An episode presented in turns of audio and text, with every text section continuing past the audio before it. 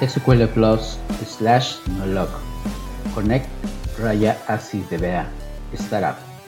Amigos y amigas, sean todos bienvenidos. Este es Citas Ciegas y en compañía de mis invitados espero que pasen un rato agradable hablando de tecnología y algo más.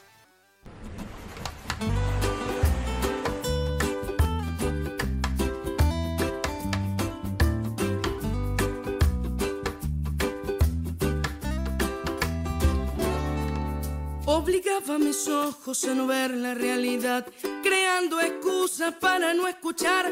Yo me escudaba, no reaccionaba, pero tarde o temprano me tenía que marchar. Y mi madre me ayudó, al vacío me lanzó, me dijo mi negrita con buena intención, pues soy tu madre y quiero verte volar alto y tengo entre mis brazos y yo decía, ¿cómo carajo se hace esto? Dejar mi casa, mi familia, mis afectos, dejar mi tierra y mis amigos, porque no todos se vienen conmigo y yo lloré, grité y pataleé, pero la vida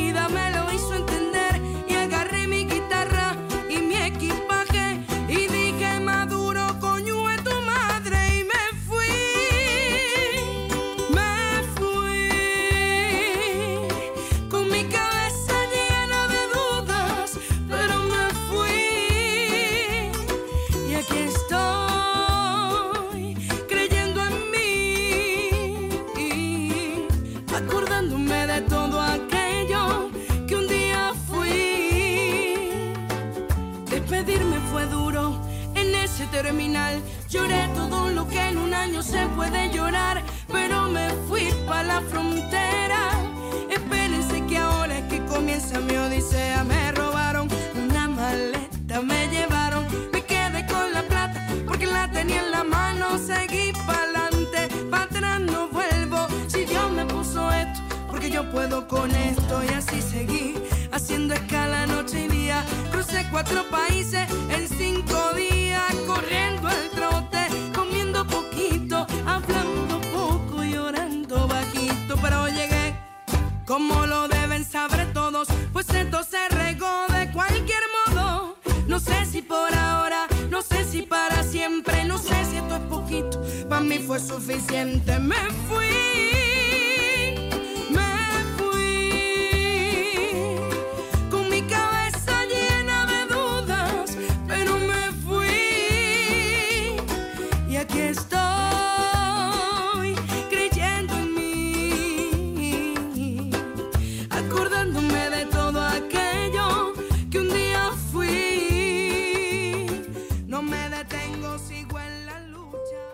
Bueno, gente, muy buenos días, muy buenas tardes, muy buenas noches, según sea el horario que hayan escogido para estar con nosotros el día de hoy. Hoy tenemos el placer de irnos hacia Sudamérica. Vamos a tener un, un viejo conocido, un viejo, bueno, hablemos de un amigo conocido, no hablemos de un viejo que ya, ya, ya es algo que podría ser eh, normal, que tiene su corazón dividido entre dos naciones sudamericanas. Ahorita nos va a hablar un poquito de él, pero originariamente lo, lo conocimos estando en Chile. Vamos a, a, conocer un poco de su historia y demás. David eh, Sutherland, un placer que estés con nosotros hoy en, este podcast Citas Ciegas. No, un placer para mí, Ronald. Aquí estamos. Muchas gracias por la invitación. Un honor No. realmente. No, la- el, el honor y, y el placer es de nosotros, eh, David. A ver, David, ¿en dónde nace David? ¿De dónde es originario David? Nací en Santiago de Chile y viví ahí más de 40 años. Eh, conocí a una, una colombiana, eh, ya estoy casado hace casi 15 años con ella, tenemos un hijo colombo chileno que también nació en Chile. Y hace tres años, en 2018, me vine a, a- a vivir acá, a la querida tierra de Colombia. Ok, ok, pero te, te nos fuiste un poquito más adelante. Vamos a ir por partes, eh, David. Vamos por Pero- parte. Vamos por partes. A ver, primero que todo, ¿qué, qué recuerdas de tu infancia, David? ¿Cómo, cómo eras eh, en, tu, en tu Santiago natal?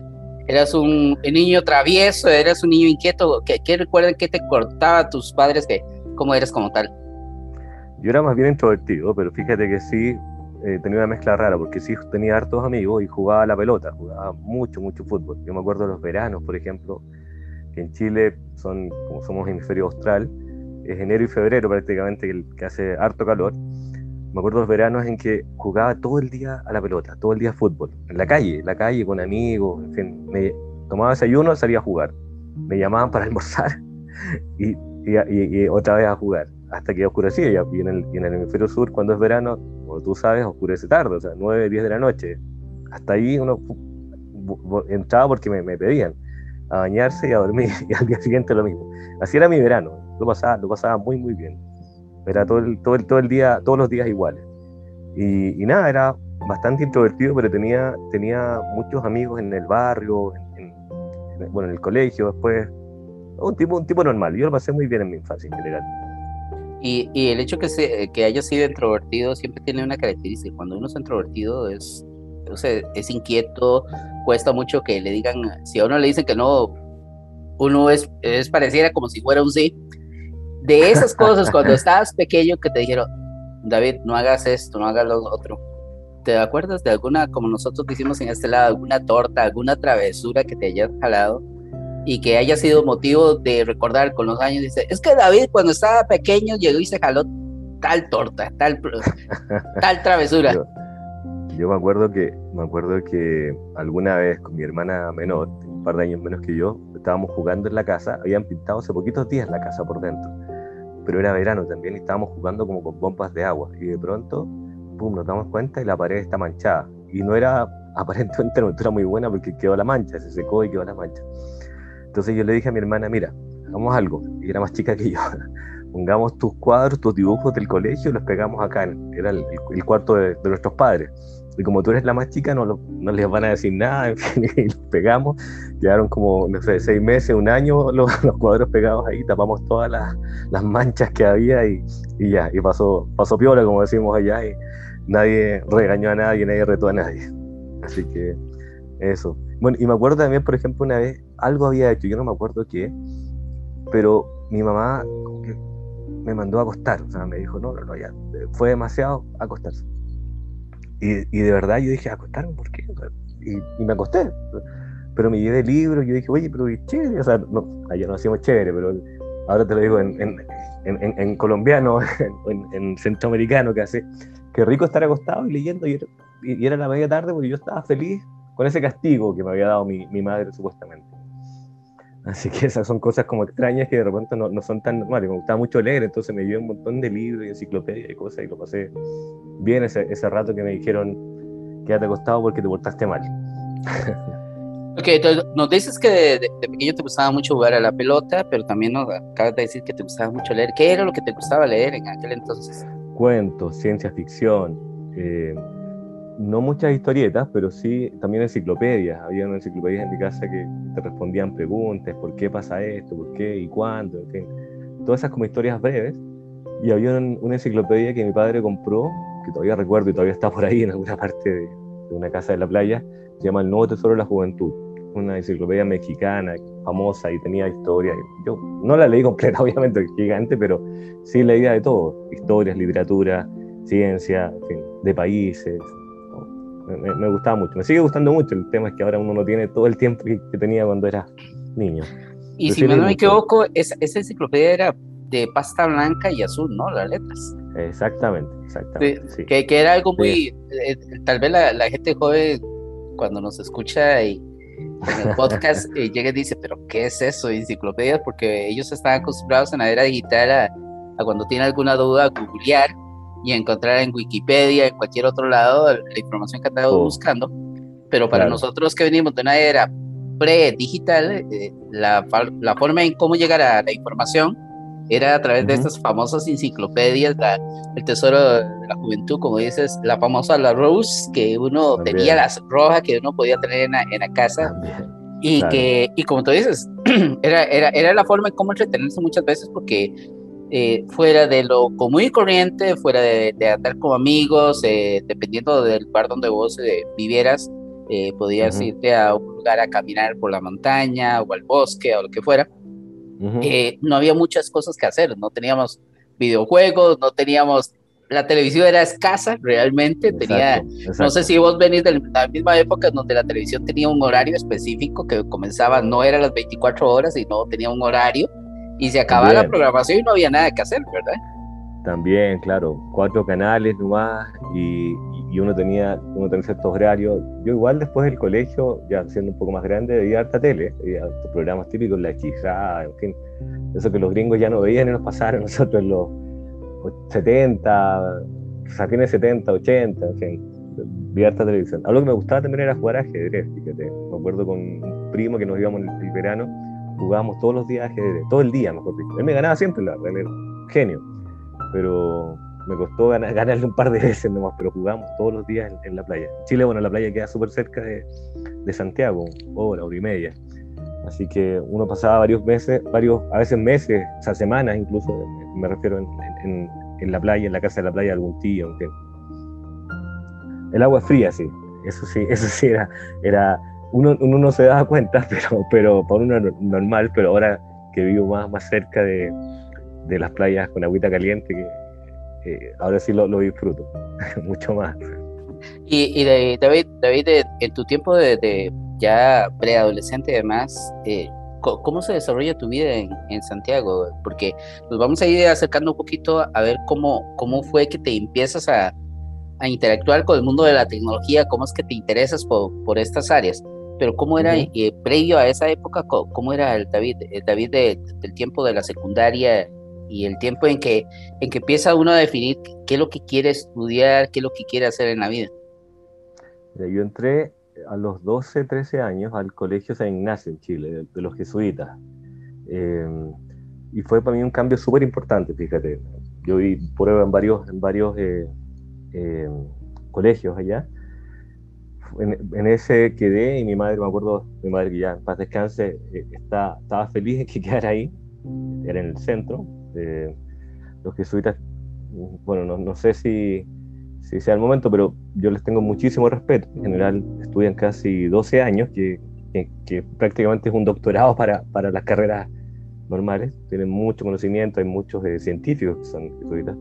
Y el colegio fue, perdón, un, un, un cambio en muchos sentidos. Tenía combinada lo que era excelencia académica con lo que era eh, la parte valórica, Ahora estoy viendo, por ejemplo, unas empresas con un par de amigos de ese tiempo, imagínate, que ni siquiera éramos tan amigos en ese tiempo, pero uno como que lo dice como que nunca deja de ser ignaciano. E-, esos valores de, lealtad, de solidaridad, de estar preocupado por el resto, uno, uno los, tiene ahí y los conserva hasta el final. En ese tiempo me acuerdo que saliendo del colegio que pensaba estudiar eh, astronomía, que era un tema que, siempre me ha fascinado y me, sigue fascinando. Eh, yo veía a mis padres, mis padres de, clase media, que me decían, sí, hijo, adelante, adelante, pero, pero yo me, daba cuenta, sentía, ¿y de qué va a vivir este hombre, qué va a vivir este niño? Me acuerdo que yo sentía esa, pero, pero tenía esas ganas de, estar a, estudiar astronomía. Eh, lo pasé muy bien en el colegio, en, ese periodo en la secundaria. Eh, tengo grandes amigos en los que todavía cuento y, en Chile, al menos en ese tiempo, la verdad que no sé si ahora, a ti en segundo medio, que en Chile llega hasta cuarto medio de la secundaria, te dividen entre el área matemática, bióloga o humanista. Eh, nos hicieron un montón de test para saber por qué lado no se iba. Yo me fui por el lado matemático, pero tenía, tenía mucha, muchas eh, ganas, mucha, mucha tendencia también al lado, al lado humanista. Siempre he tenido como esa, esa dicotomía en la especialización full y la, y la generalización. ¿vale? en ese tiempo yo pensaba muchas cosas, eh, me, me, gustaba más los hombres del Renacimiento que sabían un poco de todo, pero fue como triste para mí, bueno, decir ya, hay que especializarse y, aprendí matemáticas y las matemáticas siempre me, han fascinado, pero, pero en esa parte no, me, tocó escoger ahí, nos tocó escoger a todos. Pero el hecho que te vayas por el lado de las matemáticas es lo que te deriva después en, en el tema de, estudiar, bueno, vas a la Universidad de Chile, pero cuando entras a la Universidad de Chile, eh, ¿cómo haces para el, para el aspecto de escoger la carrera que querías estudiar? ¿Cómo, ¿Cómo es esa fase, David? Vale, mira, en Chile, en, el tiempo en que yo estudié, uno salía del colegio y daba una prueba. En ese, en ese tiempo se llamaba prueba de aptitud académica, ahora se llama PSU. Eh, me fue bien en esa prueba, incluso me llamaron de la, de la Universidad de Chile, justamente, que es una de las mejores universidades de, Chile, porque en la prueba de física, eh, en particular, me fue bien. éramos como 100 o 200 que, que, nos llamaban y nos querían convencer de estudiar en la Chile. Yo ya había decidido estudiar en la Chile porque era la única que tenía la carrera de astronomía. Ahora, para estudiar astronomía en ese tiempo tenía que entrar a un plan común de ingeniería. ¿vale? Y bueno, y ahí partí finalmente ingeniería. Eh, fue chévere porque me encontré además con dos, con dos amigos del colegio que también les había ido bien en esa, en esa prueba de, de física. Eh, y nada, era, eso era una, una, una máquina, eran 750 estudiantes que ingresábamos a esa carrera, te ponían en un ranking, yo era, era, era Mateo, Mateo decimos en Chile es como el, el, estudioso, el juicioso, dicen acá, entré en el lugar 26, si me acuerdo, eh, y ya, vale, entré y estudié creo que cuatro años en esa universidad. Después me cambié, me cambié a otra por motivos personales y, terminé, terminé mi carrera de ingeniería civil en, informática, que es el título que tengan allá, que se estudian seis años para, para estudiar eso. Y en un, en, un, momento dado dejé de pensar en astronomía, me pasé a, a, a, computación eh, por temas, fíjate, bien, bien eh, quizás sencillos de entender. La astronomía, tuve unas visitas en el colegio a unos observatorios, en Chile tenemos unos cielos privilegiados, uno de los, observatorios más importantes del mundo, Em, pero, y conocí astrónomos de, todos lados y me decían, no, esto es prácticamente un apostolado. A, mí me interesaba la ciencia, pero el, apostolado me sonó como no tan, no tan bonito, en el sentido que tenías que renunciar prácticamente a tener una familia normal, en fin, a, todo. Ahora, eventualmente se puede hacer, pero yo en ese momento opté por las dos y, y la informática me gustaba, tenía facilidad, en fin, así que seguí por ese lado. Eh, ok, entonces, estudias inicialmente en, eh, según lo que nos estás diciendo ahorita, estudias en la Universidad de, de, Chile. De Chile, astronomía. No, no, no. Entré a estudiar ingeniería en un plan común. Y eh, a los cuatro años tú tenías que entrar a una especie de magíster. Yo a los cuatro años me fui de la universidad y me cambié, terminé mi carrera en otra, en otra universidad. En otra universidad. Ok, de acuerdo. Entonces, básicamente entonces estamos hablando de que no, no tuviste durante la era de la secundaria, tuviste algún contacto con la tecnología o algo que, que te dijera que en algún momento ibas a hacer terminando haciendo lo que haces hoy en día o, o, fue espontáneo? fíjate que mi hermano, mi hermano nos compró, nos regaló a mi hermana y a mí, no sé en qué verano, pero yo estaba en el colegio todavía, un Atari 800 XL, no sé si te acuerdas como decimos en Chile, se me cayó el carnet. Entonces, claro, venía, eso un, un computadorcito básico que venía con unos cassettes que tuve, tenías algunos programas precargados, pero yo aprendí a programar en Basic en algunas cosas, me conseguí unos manuales, empecé a leer, en fin, hice algunas cosas y también me maravilló eso que pudieran hacerse tantas cosas básicas. Me acuerdo que mis primeros programas eran como calcular el, el perímetro de un círculo y yo le ponía un ciclo de 1 a 100 y me maravilló que pareciera todo tan rápido, en fin, ese tipo de cosas. Incluso, fíjate que me acuerdo también de, y esto ya de, de definitivamente, en el primer año de universidad uno aprende típico el cálculo diferencial, derivadas, integrales. En el verano de mi primer año al segundo tenía una calculadora Casio FX850 y ahí programé en ese verano me acuerdo un programa que calculaba derivadas eh, hice todo el sistema recursivo, en fin, ya, llegué al siguiente año, ya, aquí está, se deriva así. Lo tenía ya, ya metido en mi, en mi programita. Ahí, un poco tengo los primeros acercamientos, con Basic. con Basic empezás, ok, entonces, realmente, es, bueno, sos, eh, tenés un título de ingeniero en el área civil y informática en la Universidad de Santiago, ok. Luego de la Universidad de Santiago, eh, ¿Llegas y sales de una vez eh, a trabajar o durante la universidad ya hacías algún tipo de trabajo adicional o, te esperas hasta terminar la carrera para empezar a trabajar? Ahí me tocó, hice algunas cositas, pero muy, muy pequeñas. Eh, te tocaba hacer algunas prácticas, hice práctica en una empresa de telco allá, em, pero básicamente esperé y yo diría que mi primer trabajo eh, formal fue con un conocido tuyo también, que se llama Felipe Manríquez, en una empresa que se llama Neuronet. Y Felipe ya una, es una leyenda prácticamente en, Chile. Eh, en rigor fue mi segundo trabajo, fíjate. Yo salí, me puse a buscar trabajo, me contrataron en uno, y, pero esas barbaridades que uno hace cuando es joven y inexperto.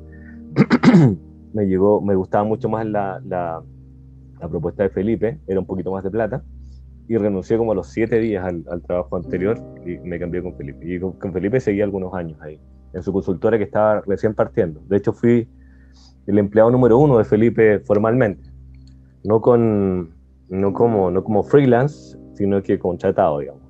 Eh, bueno, después de, después de eso, Felipe me mandó una empresa que se llama Consalud, que es una aseguradora de salud en Chile.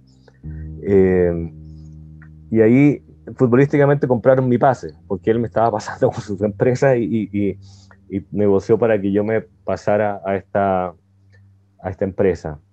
Y fue una cosa súper circunstancial. ¿eh? O sea, el, el, el, DBA que había antes cometió algunos errores, yo ayudé, sabía SQL desde la universidad, fui profesor en la universidad, ayudante, auxiliar, y ayudó a recuperar data a partir o a reconstruirla. Entonces me echaron el ojo como mis jefes de ese tiempo y le hicieron una propuesta a Felipe y, y me pasaron a, a esta empresa eh, grande, entre comillas, para pa mí, para pasar de una consultora a una empresa más, más, más grande a, a, trabajar ahí. Sí, y ahí tengo, partió, ahí tengo entendido que eso empezó en 1997, ¿verdad? Fue cuando empiezas a trabajar sí, y entras en el sí. área de base de datos como tal. Sí, sí, por ahí. Por, ya ni me acuerdo los años, pero, pero fue, fue más o menos por esos años, sí.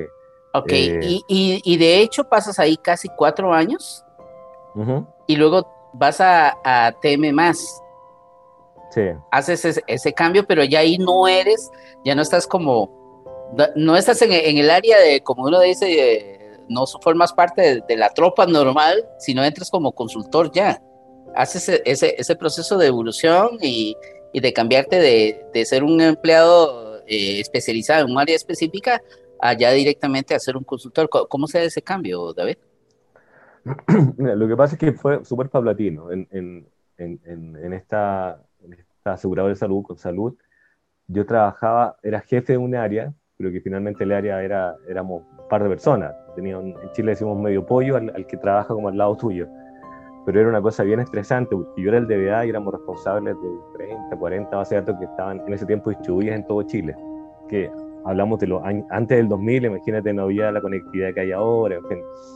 Eh, fui, fui ascendiendo, fui ganando alguna influencia en, en, esa empresa y ese momento en que me cambio a Telefónica Temas fue, fue como bien, bien loco, porque era como, me había mi jefe de ese tiempo ofrecido un ascenso, que era como una especie de sugerencia, algo así, y yo le dije, bueno, encantado, ¿eh?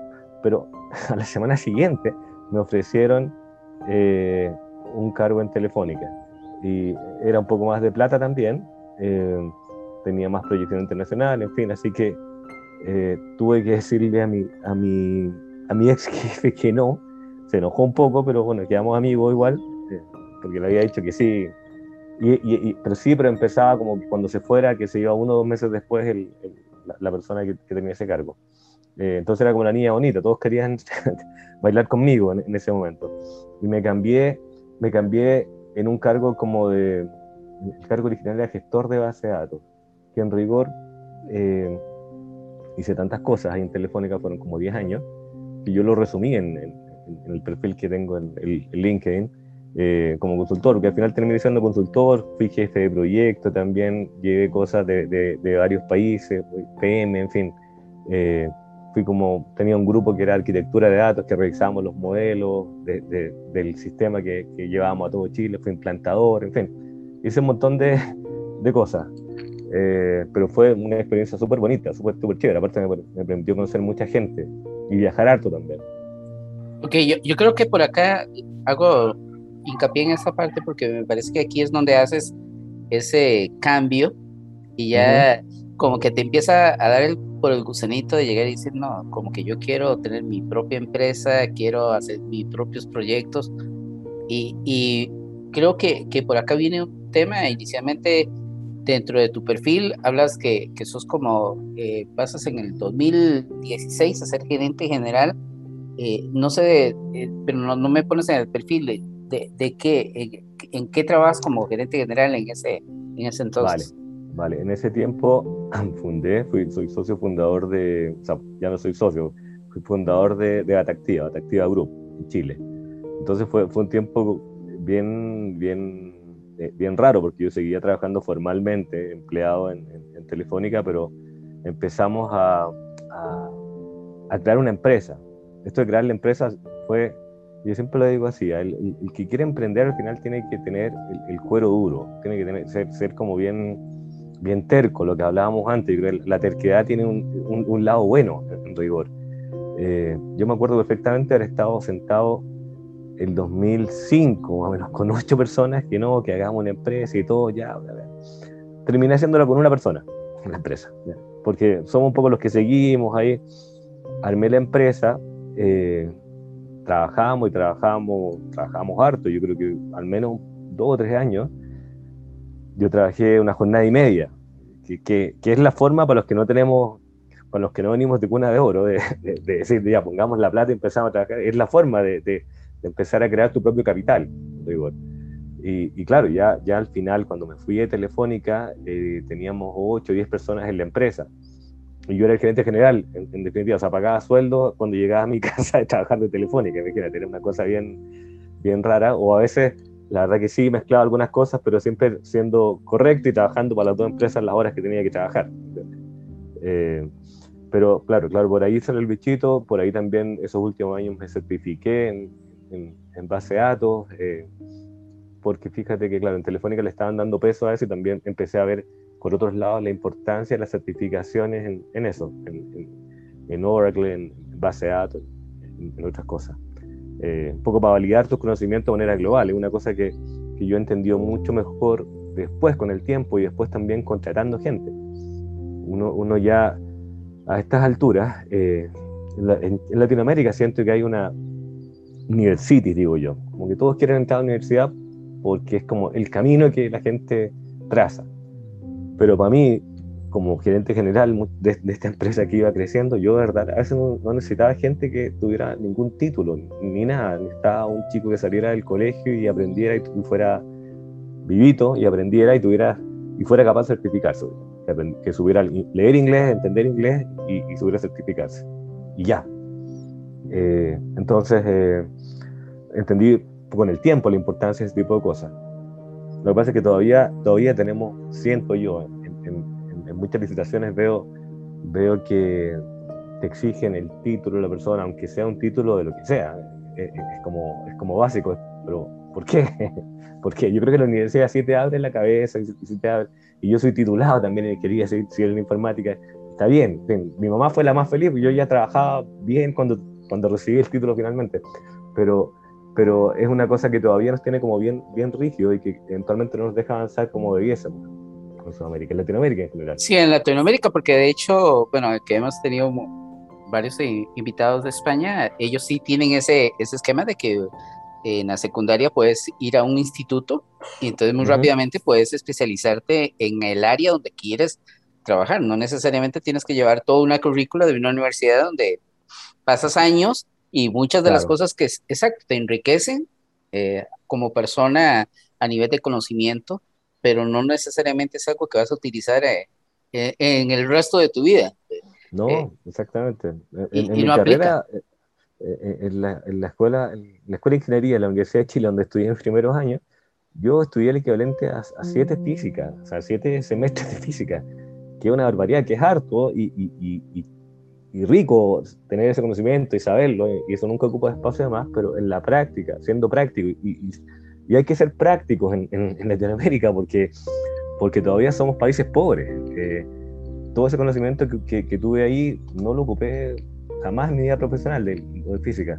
Siempre te ayuda a ejercitar la mente, aprender otras cosas, pero también hay que ser práctico en eso, eh, en, en, que, en que verdad las, las las casas de estudio tengan cosas que estén ligadas a, la, a, la, a lo que el mercado demanda. Lo hablaba con otra gente la otra vez. O sea, hoy está lleno de chicos que quieren estudiar eh, técnicos forenses, no sé, porque han visto CSI en, televisión y se imaginan como ser los, los, los, bacanes de, encontrar el, el problema.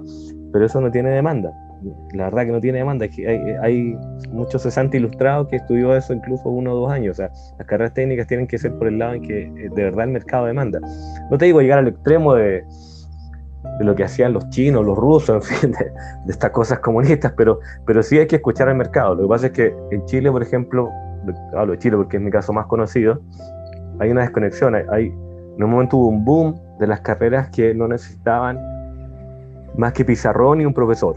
Entonces se llenó de abogados, se llenó de psicólogos, en fin, y que, y que la sociedad no necesitaba rigor.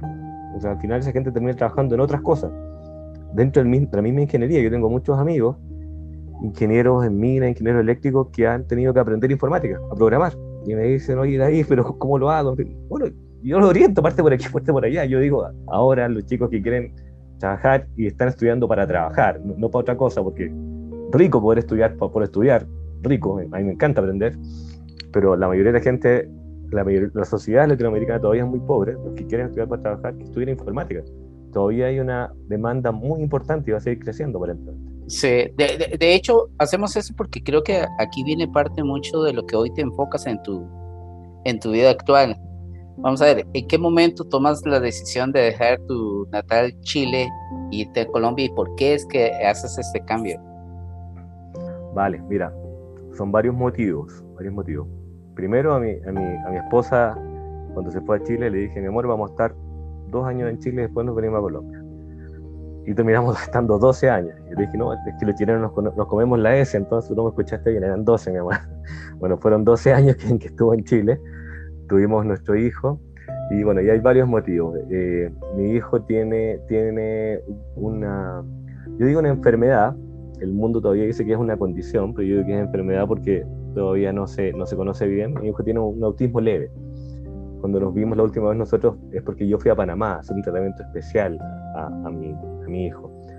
Entonces eh, nos dimos cuenta al venir, al ir a Panamá, que la verdad que todas las cosas están eh, más cerca o más, eh, eh, más avanzadas de alguna forma en el hemisferio norte. Chile es una islita, Chile, algunos, algunos países, Nueva Zelanda, Australia, son una islita de, entre comillas, desarrollo o, un vivir más o menos bien.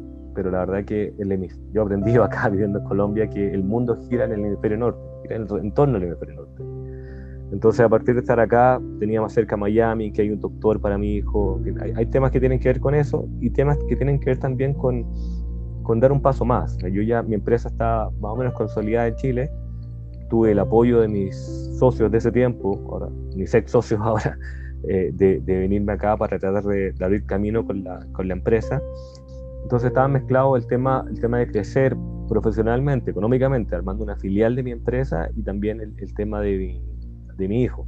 Bueno, y el compromiso que ya era viejo con mi, con mi esposa, que, que era, que, era, que era también... Eh, pesada en la, en, la, solución. Y veíamos además Colombia, yo lo sigo viendo como un país eh, con mucho, muchísimo potencial, tiene una ubicación estratégica, que tiene una, una, población que es importante, por lo tanto también hay, hay gente que, que, hay gente muy capacitada acá, muy, muy capaz. Entonces se juntaban un montón de, de cosas que hacían atractivo para mí Colombia. Y, y cuéntanos un poco, David, Datalogic. ¿Dónde nace? ¿Para qué nace? ¿Y cuál es el objetivo hoy en día de Datalogy? Fíjate que Datology lo armamos inicialmente con mi esposa, porque estábamos ahí en el, en el divorcio con, mi, con, mis socios anteriores. Eh, entonces dije, ya, vamos a cambiar nombre, vamos, vamos, a poner otra cosa acá. Ya negociamos, ya salimos de, eso, de ese divorcio. Algunas relaciones a distancia no funcionan. Yo creo que sí pueden funcionar, pero cuando hay voluntad, digamos. Esta no funcionó, nos divorciamos, separamos agua, en fin entonces, al Medatology un poco, un poco con, las patas y con el apoyo de, mi esposa, que, aunque es psicóloga, mira, pasa lo que, te decía, ella eh, ha trabajado mucho en el tema de marketing digital, entonces me apoyó armando, armando toda, esta, toda esta infraestructura. En paralelo, estamos, estábamos participando de, un, de, un, de una empresa que, que, es subsidiada, que es eh, Data Austral, que, nos ganamos un subsidio en, en Chile, con otras dos empresas, con la de Felipe, la Neuronet, y otra que se llama Smart DC. Y esa es Data Austral, y esa probablemente es la que va, la que va un poco a sobrevivir. Datology finalmente lo pensamos como una cosa que, que fuera eh, impartir conocimiento, o sea, por, por impartirlo, por, por, por, el gusto de, de, ayudar a la gente que, que, se puede ayudar. Data Austral va a ser ahora como la marca comercial que vamos a, que vamos un poco a, a potenciar. Y por ahí estamos un poco más, metiendo, metiendo las fichas. Todavía eso está, fíjate que me pillaste justo en el momento en que estamos cerrando cosas, abordando cosas, pero, pero, va, pero va, va, un poco por ahí, va un poco por levantar lo mismo que hacíamos en Chile, que era consultoría de base de datos, consultoría informática, acá pero enriquecido con las cosas que ofrecen estas otras dos empresas, que son algunos sistemas asociados a inteligencia artificial, de, de, gestión global y de, y de ciberseguridad. ¿Vale? Es un poco, un poco por ahí la oferta que, que tenemos ahora.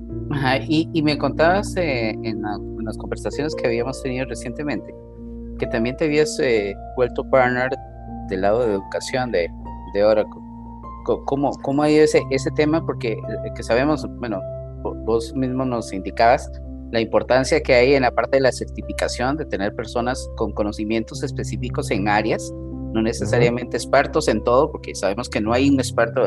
Yo siempre le he dicho a la gente, cuando alguien llega y dice que es un experto, tengan cierto recelo porque definitivamente es muy difícil conocer de todo. Uno llega a conocer un poquito, pero, pero sí puedes ser especialista en un área específica. Eh, en este caso, con el tema de, de, la, de Oracle University, de las certificaciones y de todo, ¿cómo, cómo te ha ido con, con ese tema y, el desarrollo de, de, esta industria que es, que es bastante, bastante difícil de, llevar a cabo porque existen ciertos parámetros. En los últimos años Oracle se ha vuelto un poco más flexible, pero antes el, el, el, esquema de Oracle University era muy rígido con respecto a que tenías que ir a clases presenciales, tenía que hacer todo el día, eh, prácticamente los cursos eran 40 horas y tenías que realizarlos en una sola semana y muchas veces era muy difícil que ese conocimiento se trasladara a las personas que tomaban dichos cursos. ¿Cómo, ha sido esa, dinámica en, dentro de, este proceso que has llevado a cabo? Mira, el tema de educación a mí es un tema que me, que, me encanta, eh, eh, en sí, por, en sí porque creo que es lo que le hace falta a, Latinoamérica en general. conseguir la, ser partner de educación en, Oracle acá en Colombia fue, fue, fueron meses, meses, meses, meses de armar porque cambió el esquema. Ahora exigían una plata al comienzo y la conseguimos, la pagamos, en fin. Eh, pero este año, para ser sincero, ha sido muy, muy complicado en el, tema, el tema financiero para, para, lo que es educación, por muchos factores, o sea, por estar en pandemia todavía, muchas marcas han liberado sus cursos, sus clases, eh, hay, hay, harta competencia que es gratuita y, y ahora sigue siendo caro en, el tema, de, en el tema de, educación. A nosotros nos encanta, pero la verdad que mucha gente eh, evalúa, prefiere estudiar solo, prefiere, prefiere ver las cosas de otra manera. Y las clases eh, vía virtual tienen ese, ese gran defecto, que muchas veces la gente no pone la cámara, no, no, no te ves, hablaba la otra vez, y, más allá de ahora, creo que en general, ¿no? Hablaba con alguien que, que era, hacía clases en, en, una cosa de, auditoría. Me decía, yo ya renuncié a eso porque en la noche, eh, él hacía clases en la noche, yo sabía que estaba quedando dormido y le pegaba, le, le, tiraba preguntas, lo jalaba por aquí, por allá. Pero en clases virtuales no tengo esa posibilidad, entonces no, no, no tengo un feedback. Al final, bueno, se ha dicho que el lenguaje no verbal casi el 80% del lenguaje. Entonces, cuando tú no ves a la persona, cuando, cuando, cuando no tienes ese, ese feedback de vuelta, eh, es, mucho más complicado. Y también el aprendizaje, yo. Eh, fíjate, todas las, cuando, cuando uno tiene una conferencia, un, un, detalle súper sencillo, cuando uno tiene una conferencia con tres o cuatro personas, que, que nos ha tocado una, una reunión, un meeting, ¿cierto? Con, video, con, incluso con video. Fíjate cuántas veces pasa que dos personas empiezan a hablar a la vez. Cuando uno está presencial, eso pasa pocas veces, porque uno lee sin quererlo el, lenguaje no verbal de como aire, voy a hablar, pero así no, no, te das cuenta. Entonces, dado eso, hay muchas cosas que se pierden cuando no hay, eh, cuando hay virtualidad nomás. Esperamos bueno, que la cosa se, se mejore y, repunte, obviamente, eh, porque creo que es un tema fundamental. La gente está, está eh, yo creo que aprendiendo eh, de otra manera o, incluso eh, dejando stand-by mucho, muchas cosas asociadas a, eso, eso, esos recursos de educación que hay. Pero ha, sido un tema complejo, la verdad, no, te voy a, no te mentir. Ha sido un tema complejo el, el, levantar eh, lo, que es, lo que es educación. Hemos hecho hartas cosas, güey, le hemos dado vuelta, pero pero no, no, no ha levantado como, como, como debería levantar. Para nosotros era una, una forma de entrar a muchos clientes, porque uno naturalmente en las clases presenciales conversas y, oye, ¿y, qué tienes tú? ¿Qué, ¿Cuál es tu arquitectura? En fin, ¿qué, ¿qué, te ha dolido? O los mismos estudiantes te preguntaban, oye, ¿qué pasa si hago esto? Y uno probablemente, eventualmente entrabas con algunos proyectos más a esos, a esos clientes. Pero acá, claro, está, por, por, ha, ha, costado muchísimo más, la verdad. Ok, y, y hay un aspecto importante que tocas, eh, David. Eh, creo que, que, hay varios países en, en, Latinoamérica que, como tú dices, eh, han han tomado una decisión de seguir un camino un poco, un poco práctico. Eh, sabemos que Cuba tiene los, los taxistas más, más eh, ilustrados de este planeta. Tienes a, a físicos, a científicos licenciados en matemática, en qué sé yo. O sea, es gente muy educada, pero a final de cuentas pasa por una situación económica muy difícil, en donde la mayoría de las veces, como, como lo empecé diciendo, son eh, eh máster en, algún tema específico y anda en un taxi porque no hay trabajo en esas áreas. y nos comentabas previamente que en Chile había una situación parecida, de que, o sea, eh, bueno, no en Chile, en Latinoamérica, que, y hay una necesidad enorme, hay mucha gente desocupada, eh, con conocimiento vasto en, en, distintas áreas, pero que no encuentra trabajo. Y, y, nos hemos enfocado, como tú dices, en, en llegar y, y, ser muy papistas, perdón el, la, frase, pero como llegar y decir, bueno, a cualquier lado donde vas a ir a participar en una licitación, te dicen, bueno, esta persona tiene que tener mínimo un grado de tal y tal cosa. Y no es tan importante que llegue y conozca específicamente de la, de, la materia en cuestión, si vas a ser un administrador de base de datos, si eres un programador en PLSQL, si eres eh, eh, un, qué sé yo, un arquitecto en el área de inteligencia de negocios que no necesariamente tiene que ser una persona informática. De hecho, los informáticos no necesariamente somos muy, muy analíticos, o somos más bien como muy, a veces como muy cuadrados. Eh, entonces, dentro de la importancia que hay, porque vos eh, como partner de, de Oracle, sabes cuál es la importancia a nivel de la certificación y eh, sabes que hay un mercado precisamente para la gente que anda buscando trabajo en este momento y que no, no tiene esa posibilidad de desarrollarse en lo que haya estudiado como tal. Hay algo que hay que, que sacar y que hay que quitar como mito. ¿Quién puede obtener una certificación en un área de, de, conocimiento, por ejemplo, de, de los temas de, de, Oracle? ¿Es, ¿Tiene que ser necesariamente un informático o puede ser cualquier persona? Puede ser, mira, puede ser cualquier persona. ¿Y, por qué es tan importante la, certificación en general? por varios motivos. Uno, de los principales, que yo lo ejemplificaba con otra persona la otra vez, eh, es que yo tengo un amigo, por ejemplo, que trabajaba en una empresa en Chile, desde Chile, que estaba certificado en, en base de datos, pero la empresa era internacional. Eh, tenía sede en Nueva York, tenía algo en Bulgaria y otra cosa en Hong Kong. Entonces, resulta que mi amigo veía bases de datos de varios lados, pero también necesitaba ayuda y, tenía que hablar con alguien de Hong Kong. ¿Qué pasó? Tuvieron que contratar a alguien en Hong Kong. Dime, o sea, si hay una diferencia más grande entre la cultura de, chilena y la cultura que puede haber en Hong Kong. ¿Qué encontraron en común? La chica tenía que tener una certificación OCP por lo menos. Y contrataron a una mujer, da lo mismo si era mujer u hombre, pero era, fue, una, fue una mujer. Hablaban horarios horarios inmundos los dos, o sea, era a, las 10 de la noche y 5 de la mañana, con suerte era lo más, más razonable para los dos, eh, pero, pero fíjate que lograron establecer una base, una base común. Si no, eh, si no se tenía esa base común, era difícil saber qué sabía cada uno. Ese, ese, es un, un, primer punto por el cual la certificación es importante. A uno como, como, como empleador también le, le, le pesa eso, le, te importa eso, porque también tienes, tienes, hay, que, hay que entender que muchas licitaciones públicas, aparte del título, a veces no piden el título, pero sí dicen, ya, necesitamos cinco personas certificadas, o mientras más gente certificada tenga en su empresa, más puntos tiene usted en, esta licitación. A mí me suman, entonces. Eh, un esquema que teníamos allá, me acuerdo que la gente entraba con un sueldo y en la medida en que fuera obteniendo más certificaciones, tenía un aumento en su sueldo y era permanente. ¿vale? Entonces, a la gente, a la gente que está, que está, que está, eh, que está simplemente trabajando, le pesa porque su sueldo efectivamente aumenta, al menos en mi empresa aumentaba. No, no, te digo que en el promedio, entiendo que si hay estudios que dicen que sí aumenta el orden de 20% más tu sueldo en la medida que tú vas avanzando tus certificaciones, pero en mi empresa sí, sí aumentaba sí, y, sí, y sí pesaba. ¿Vale? Eh, no, no, hablo de, una, de, un caso etéreo, sino de un caso concreto. Entonces hay dos, hay di tres motivos. O sea, uno, el, el nivel común, porque no, sabes bien cuando hablas con gente de otros lados qué sabe efectivamente. No es lo mismo un ingeniero civil en informática probablemente que un ingeniero de sistemas de, de Bulgaria, no sé, que un ingeniero de sistemas de, de, Colombia.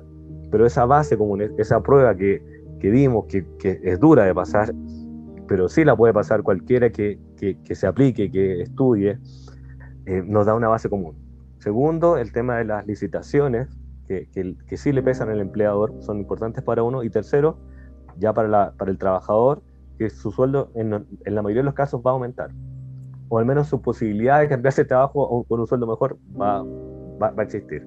Sí, porque, porque de hecho, yo, yo, he tenido la oportunidad de ser eh, 11 años eh, profesor en una universidad en el área de especialización de, de uh -huh. administración de base de datos eh, en Oracle y curiosamente muchos de mis estudiantes no son informáticos, son, son de otras eh, ramas. De hecho, una de las más curiosas que, te, que tuve fue un estudiante que era un biólogo.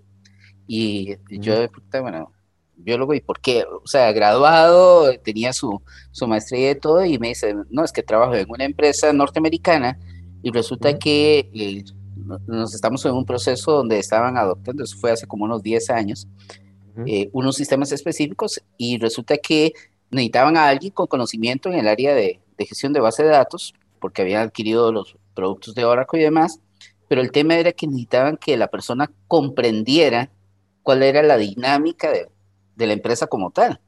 Entonces, uh -huh. si traían a una persona especialista que ya conociera en base de datos, iba a ser muy difícil que se adaptara a, a lo que hacía la empresa porque los, la terminología y todo lo demás era iba a llevarle años. En cambio, era más claro, sencillo claro. que alguien hiciera esa conversión y, y, la persona terminó haciéndose y trabaja, haciendo ese, ese doble papel, ¿verdad? Teniendo uh -huh, la parte del uh -huh. conocimiento básico, pero luego trabajando ya directamente como gestor de, de base de datos. Mira, qué, qué, qué, qué chévere. Sí. Y, a, y, yo le hice clase, perdón, dale, dale. yo le hice clase a gente en una clínica, me acuerdo, de, de SQL, del, del lenguaje SQL.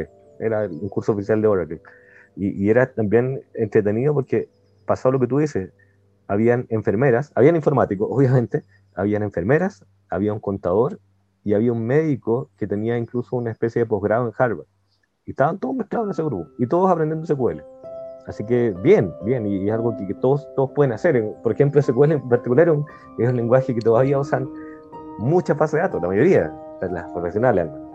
Sí, y entonces precisamente por eso te digo que, que es importante que la gente, eh, tal vez que, que, nos escuche en ese momento, si alguien llega a caer que no sea del área de tecnología, uh -huh. de que no, no, importa el área donde te hayas desarrollado, no importa el área que hayas estudiado, eso uh -huh. puede ser más bien un, un plus a la hora de llegar y, y, obtener, por ejemplo, una certificación en, en, administración de base de datos, en ambientes de gestión. Bueno, hoy, hoy, por, hoy por hoy no estamos tan metidos ya en aquellas en, eh, famosas eh, certificaciones encasilladas de, de programador PLSQL, base de datos uh -huh. o de inteligencia de negocios, porque hoy ya estamos en un ambiente cloud con, con uh -huh. otro tipo de, de certificaciones específicas, pero que nos da la, la oportunidad de abrir un, un camino a, hacia, un, a, hacia, una, hacia un trabajo bien pagado, porque realmente sí es bien pagado cuando tenés estas certificaciones,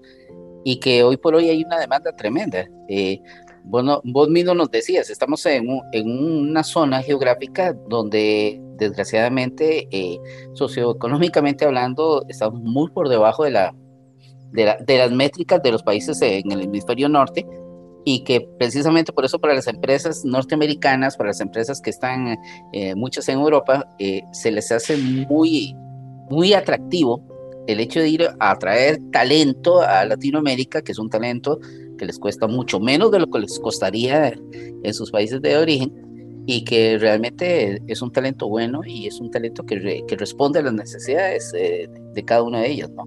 Efectivamente, yo creo que primero lo que tú dices, recalcar eso, que cualquier persona que tenga, que quiera aprender, eh, eh, se puede meter en este mundo de la informática eh, por distintos lados, sea, desde, programación, desde administración, en fin, de, lo que sea. Hace falta voluntad y, claro, en, Latinoamérica todavía tenemos esa cosa como, como rígida. Yo me acuerdo que hace algunos años fui a Suecia y una amiga me contaba ya que los currículum, las hojas de vida allá, mientras más variedad tuviera, mejor.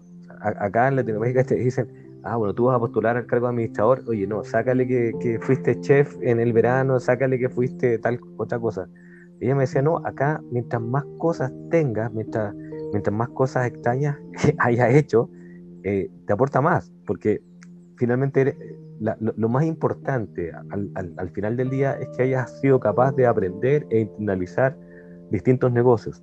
Es, eso, es lo, eso es lo realmente válido la especialización finalmente la puede sacar cualquiera, el que, el que, el que, el que se ponga a estudiar, el que se ponga de cabeza. Siempre digo, cuando tenía, cuando, cuando uno contrata empleados, es, una, es, una, es un producto cruz, es el talento por la disciplina. Uno tiene, uno tiene a Messi, por ejemplo, como, como el futbolista ahí mejor del mundo, pero Messi, aparte de tener un talento tremendo, tiene también una disciplina tremenda, por eso está donde está.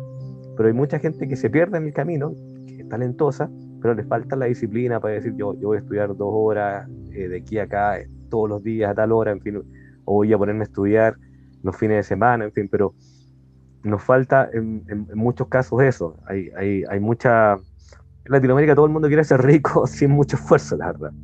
Y por eso se dan, se dan tantas cosas extrañas que, que son indeseables, que, que, nos dejan todavía parados peor al final.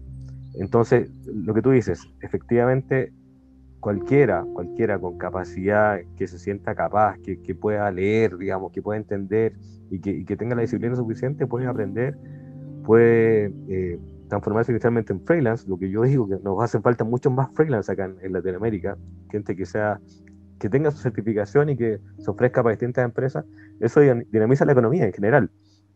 En otros lados es habitual. Yo veo incluso una diferencia entre, entre Chile y Colombia. En Chile hay, hay muchísima gente que es freelance y que vive así, vive bien. Acá en, en Colombia, que es mucho más tradicional todavía que Chile en, el, en el, ámbito de, de, empleabilidad, la gente cuida su trabajo y, y, trata de no salirse de ahí, en fin, trata de, quedarse en ese, en ese tema hasta por años, en el fondo.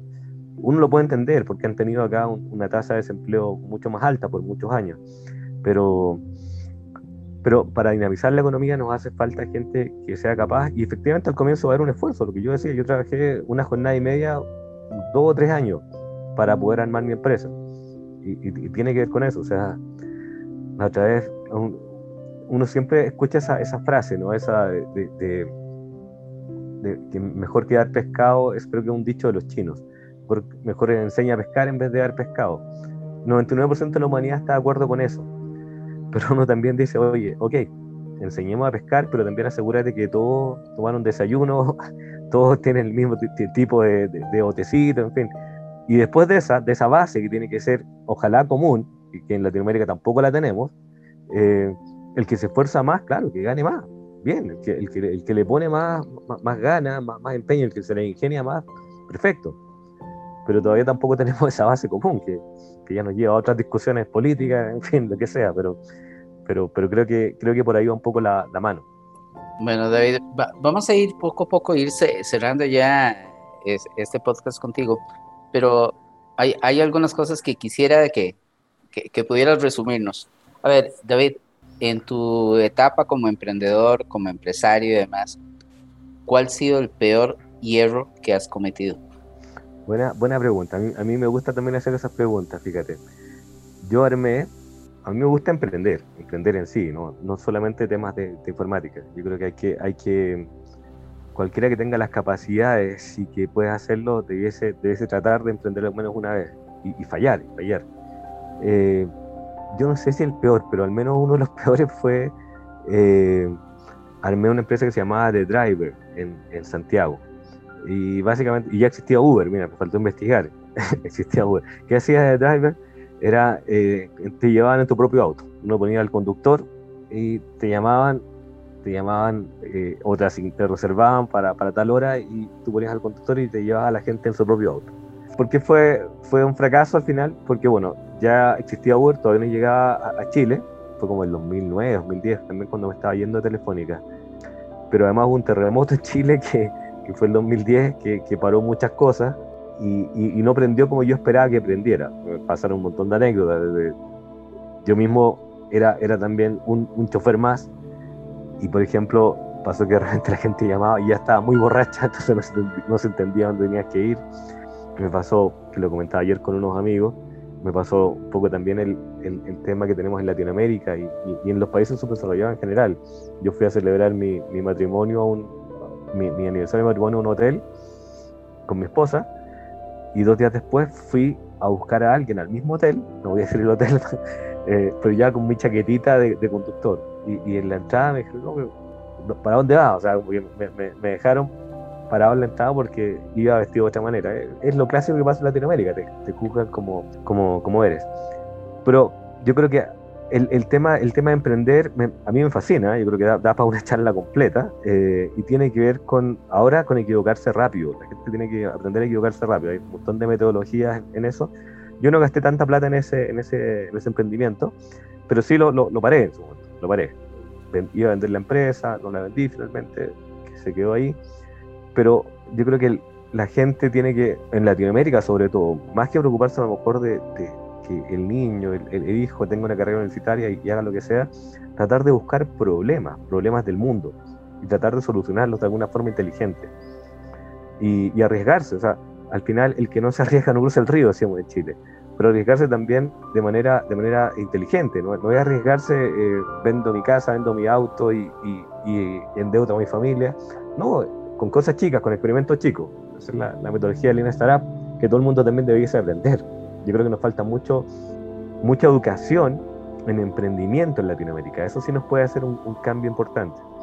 Los gringos, por ejemplo, no tienen la university, y, que, digo yo, eh, y salen a, salen a trabajar o salen a emprender o a crear sus cosas y, y no pasa nada, y está bien. Ok, David, ¿y cuál sería desde tu punto de vista, ¿cuál sería aquel emprendimiento que aún no has hecho y que en algún momento te gustaría hacer?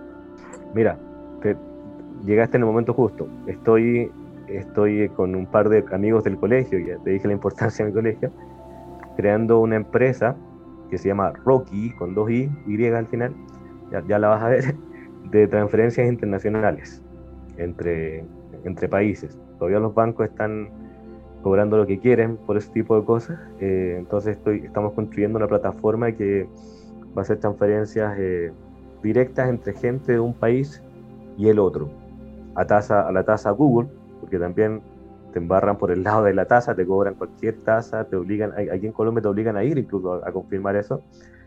Y me parece que es algo que sí va a ser masivo. Obviamente, tal como te dije, va a ser un, vamos a, a equivocarnos rápido, vamos a partir entre Colombia y Chile por razones obvias, ¿no?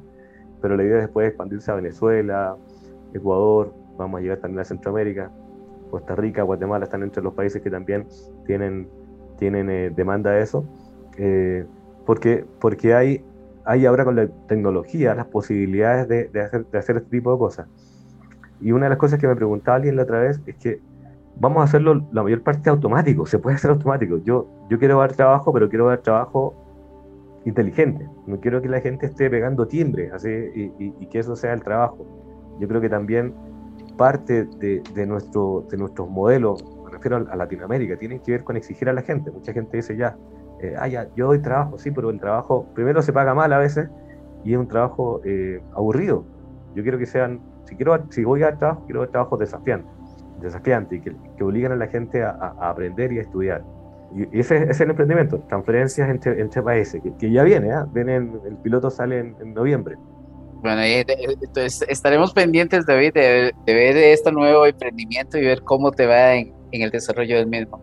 Bueno, ya, ya nos acercamos a la hora de grabación, eh, David. Realmente te agradecemos. Estamos a, día sábado y, y de antemano, bueno, y, quisiera aprovechar este, este momento y, y, debido a que, que conocemos a, esa persona eh, que lo tuvimos la suerte de, conocer de, alguna manera, darle nuestro abrazo fraterno a todas aquellas personas que, conocieron a solo eh, de Uruguay, que, que ayer tomó la, ayer se nos adelantó al camino final y, realmente fue, fue, una pérdida, es una pérdida muy, muy importante para toda la, gente del programa Oracle Ace en, Latinoamérica. Entonces, eh, un abrazo para todos los que nos están escuchando y, que fueron amigos de, de, Dani. Y, David, para ir cerrando, dos, dos preguntas. Eh, que son muy clásicas dentro del parte del podcast como tal de, nosotros. A ver, ¿cuál es la frase innombrable que podemos hacer nombrable el día de hoy que David eh, dice cuando se enoja, cuando llega y dice metí la pata y dice la cagué, no debí haber hecho esto? ¿Cuál es la forma en, que David realmente se expresa? Eh, la frase innombrable. Eh, yo creo que, yo creo que sí, eh, eh, eh, la cagué, el clásico la cagué. No, la cagué. lo que tú dijiste, la cagué, metí la pata. No, no tengo como una, una, una muletilla en eso, pero, pero sí, es, nosotros decimos mucho la cagué, la cagamos en Chile. Y sí, por ahí va. Por ahí va. Ok, David, y también otra cosa que tenemos muy común es siempre empezamos el podcast con alguna melodía, alguna canción que le guste a nuestro invitado especial. ¿Cuál sería esa canción que te gustaría que colocáramos al, inicio del podcast?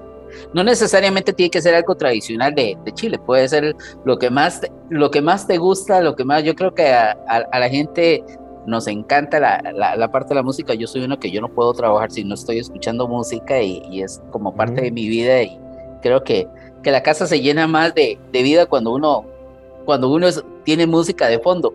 En, en tu caso, te, te gusta la, música y si te gusta la música, ¿qué, género y qué te gustaría que colocáramos al puro principio? Nietzsche dijo que la vida sería un infierno sin música. Sí, me encanta la música. Mira, eh, hay una canción a propósito que yo ya no vivo en mi, en, mi país, que hizo una, una, cantante venezolana, que es muy, es muy, muy eh, decidora también del viaje.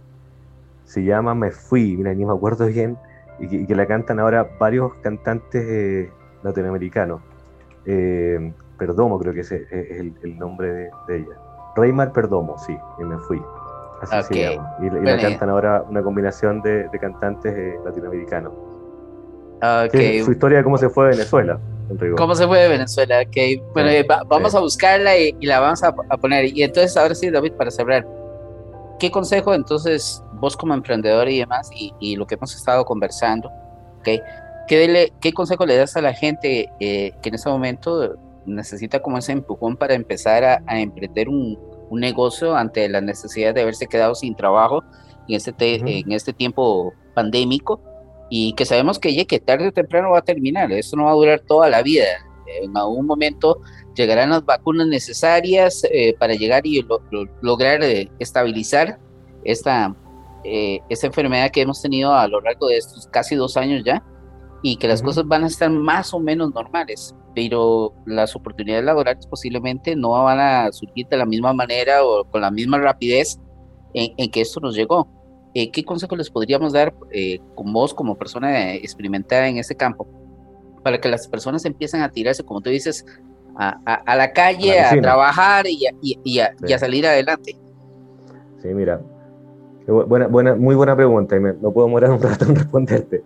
Pero, pero básicamente el, el, tema aquí es atreverse, es atreverse, eh, es atreverse a emprender, eh, atreverse a fallar, eso es, o sea, uno, uno, la vida es eso, la vida es, caerse muchas veces, sacudirse las rodillas, sacudirse el polvo y, levantarse, o sea, hacerse más guerreros de, lo, de, los que, de los que uno nace. Uno nace, nace peleando y llorando de, de, la barriga de la mamá, pero... Eh, atreverse y a emprender y, tres consejos para emprender, o sea, tres, tres cosas o tres preguntas que hay que responderse para, para emprender. ¿Qué me gusta hacer?